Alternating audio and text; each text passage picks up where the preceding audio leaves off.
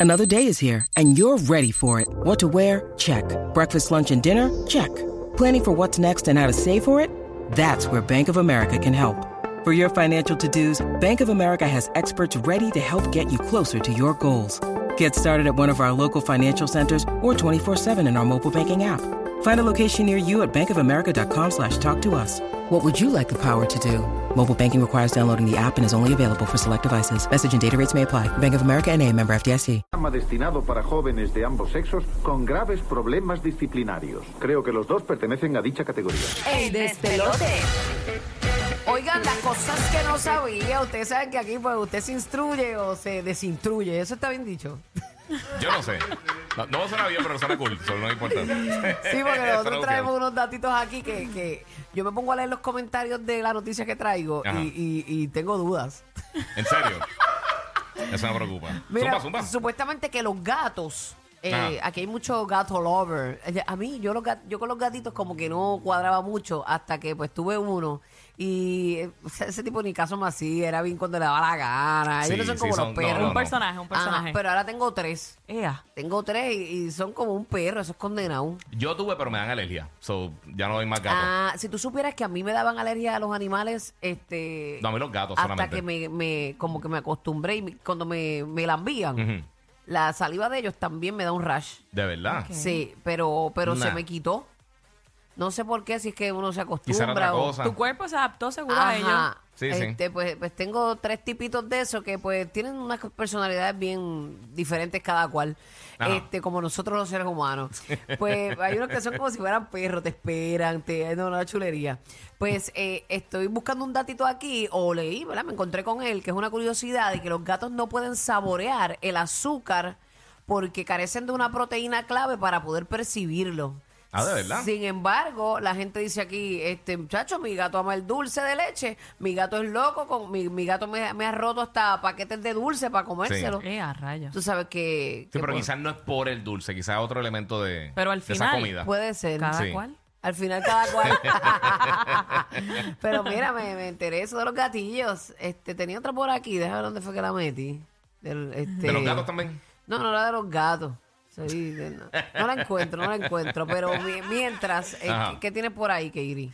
Pues fíjate, para los amantes del ketchup, ay, ¿a ti te, te gusta el ketchup? Ay, me encanta. Y el mayo quecho y todo eso, me encanta el A mí mayo ketchup. ketchup, sí. El ketchup lo uso de mil en cien. Ha hecho unas papitas. Es que yo. No, la pa- con las papitas sí, pero sí, eh, sí, para los amante de las hamburguesas yo prefiero, yo prefiero así sin, sin ketchup. ¿De verdad? Sí, si Es está como- bien bueno de verdad, me gusta, me gusta el, el sabor de la carne como tal, ¿sabes? Cómo está bien hecho. Ok, mucha gente piensa así que es como para tapar el sabor de, Sí. de lo que ya está preparado, pero realmente yo creo que es más costumbre que nada. Ujú. Es como un pancake sin, este, mucha gente no come pancake sin el, el sirop. El nene mío, Logan, que él come con peanut, él come los pancakes y con peanut butter, no echa syrup. De verdad, yo a mí no y me gusta con o sirop yogur, lo tampoco. mezcla con eso.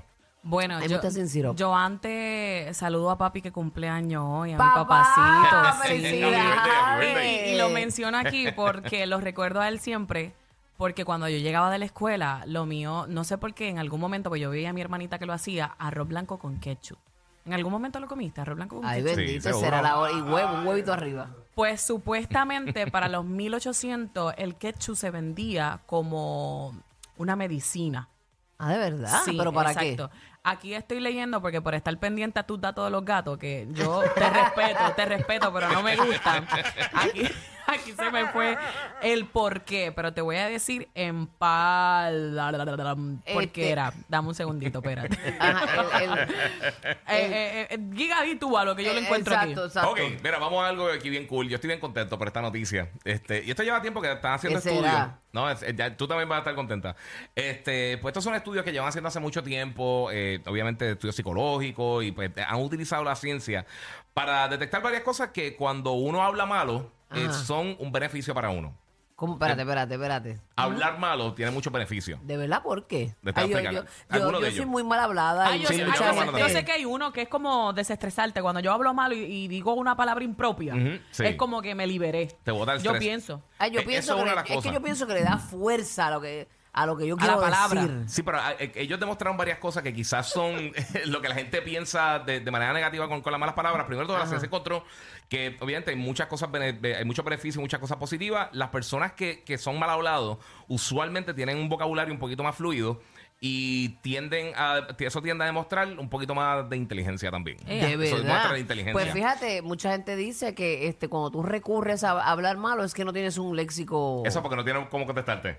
El que, el que dice eso que no sabe contestarte. Yo, Ay, diría, mira, yo- yo diría que hablar malo, es- yo digo que es como liberarte, yo digo. Ujú. O como que sacar como que ese cora... Bueno, es que cada cual lo saca a su manera. Ujú. Pero cuando yo digo, tú sabes, esas palabras de allá de Dominicana, mira, ma, Ajá. mira, zaroso, coñazo, tú sabes, yo digo, me siento como que más libre. Ah. Sí, y sí. más empoderada Y también. muchas- yo, yo soy bien mal hablada, yo he tratado de, de superar Ah, ¿de eso. verdad? Sí, sí, mi mamá no habla nada malo, pero nada. Y ella me dice, yo no sé a quién tú eres tan vulgar.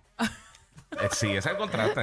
El, el contra- El contra- no, no te creas, puede que sea eso. Pero mira, otra cosa que encontraron también es que, eh, obviamente, una señal de honestidad y te enseña, básicamente, está enseñando tus emociones reales. Lo otro también activa una área del cerebro, eh, del lado derecho del cerebro, que es conocido como el, el- el creative brain. Yo, el tengo cerebro ese lado- creativo. yo tengo ese cerebro creativo a fuego. Canto de pendejo. Mira, mira, encontré el dato del ketchup. ¿Lo tienes Ajá. ahí? Mira, la Sí. última, dale, Dale, la dale, última dale. rápido. Mira, Ok. también encontraron que utilizar lenguaje obsceno también aumenta el, el, eh, lo que es aguantar dolor.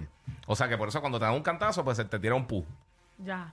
¿Entiendes? Eso, eso ayuda para, para minimizar el dolor. Mira, Así que- tú supieras que cuando yo parí, yo siempre lo digo, Ujú. que cuando yo paría, entre pujo y pujo, Ujú. Pareció una canción de Plan B. Nacho, tú pues yo pujo.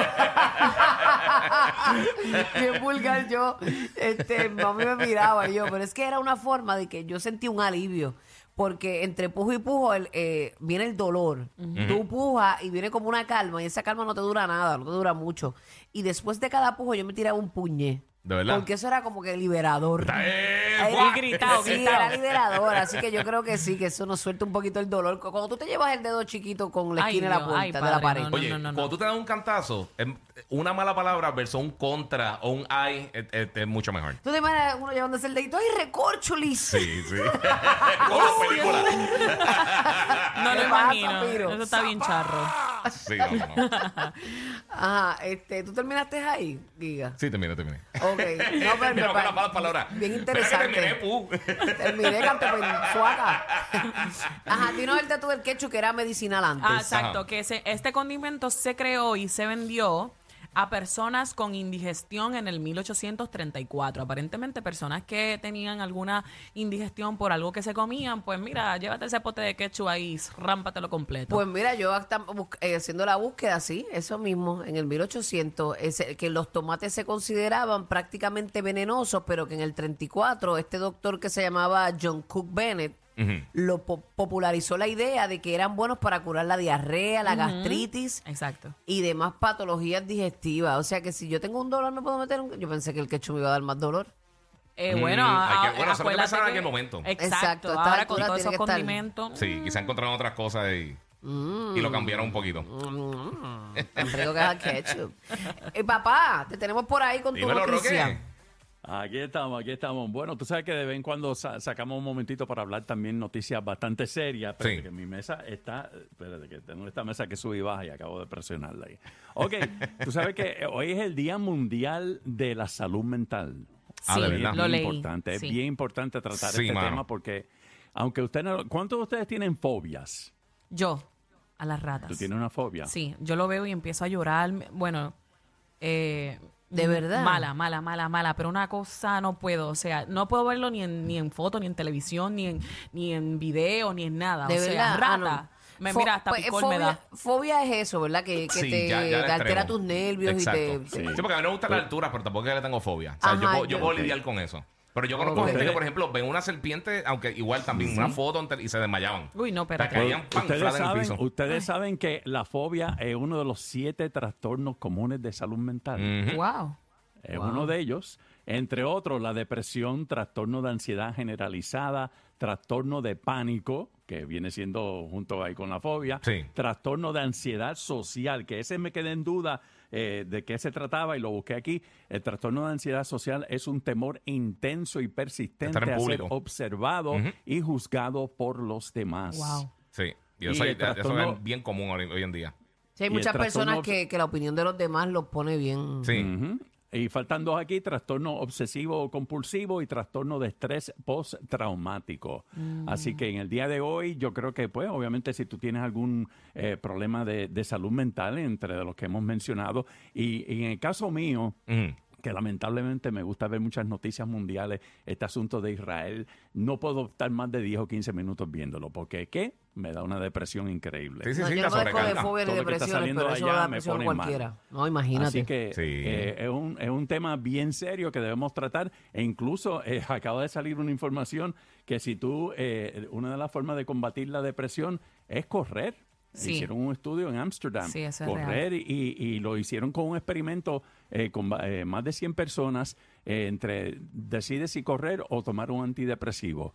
La gran mayoría decidieron correr y funcionó hasta mucho mejor que los antidepresivos. Así Ay, que que digo toda, ejercicio. toda- sí, no, toda Sí, sí. pastilla trae una consecuencia. Esos químicos Sí. te traen altera otra cosa. el sistema inmunológico. Sí, no, no, yo, no. yo cuando tengo algún tipo de, de ansiedad por cualquier cosa que, que, por ejemplo, cuando tú me dices, mira, mañana, pero tienes que estar a las seis, yo, yo no dormí y era por, eh, tú sabes, levantarme a Sí, el tiempo. estrés, exacto. No sé si, yo sé, me imagino que a, gente le, pa- le pasa cuando tiene una cita temprano para no faltar o estar preparado. Y cuando yo me siento así, obviamente no me iba a poner a correr a las 3 de la mañana, pero eh, cuando algo me preocupa, yo arranco. Pero podían venir corriendo para acá. Lo ¿te imaginas? De Bayamón. Tiene curso. Sí, no, Bayamón, manito. de Bayamón No, está brutal, está brutal. Pero eso de las fobias, eso es una cosa Sí, sí. que- bien terrible. Yo tengo una amiga que tiene fobia a las cosas pequeñas. De verdad. Sí. te Ay, puede- Dios Las mío. cucarachitas pequeñas y eso ya no le gustan. Ah, ok. Ah, ok, Sí, ok. sí, no. yo he tenido unas cuantas cosas corriendo por pequeñas en ahí. esta vida. Si son grandes y vuelan, no les tiene miedo, pero las pequeñas sí. Ay, qué rico. Estúpida. Los que le afilan el machete a Jason. Rocky, Burbo e Giga. Happy Halloween!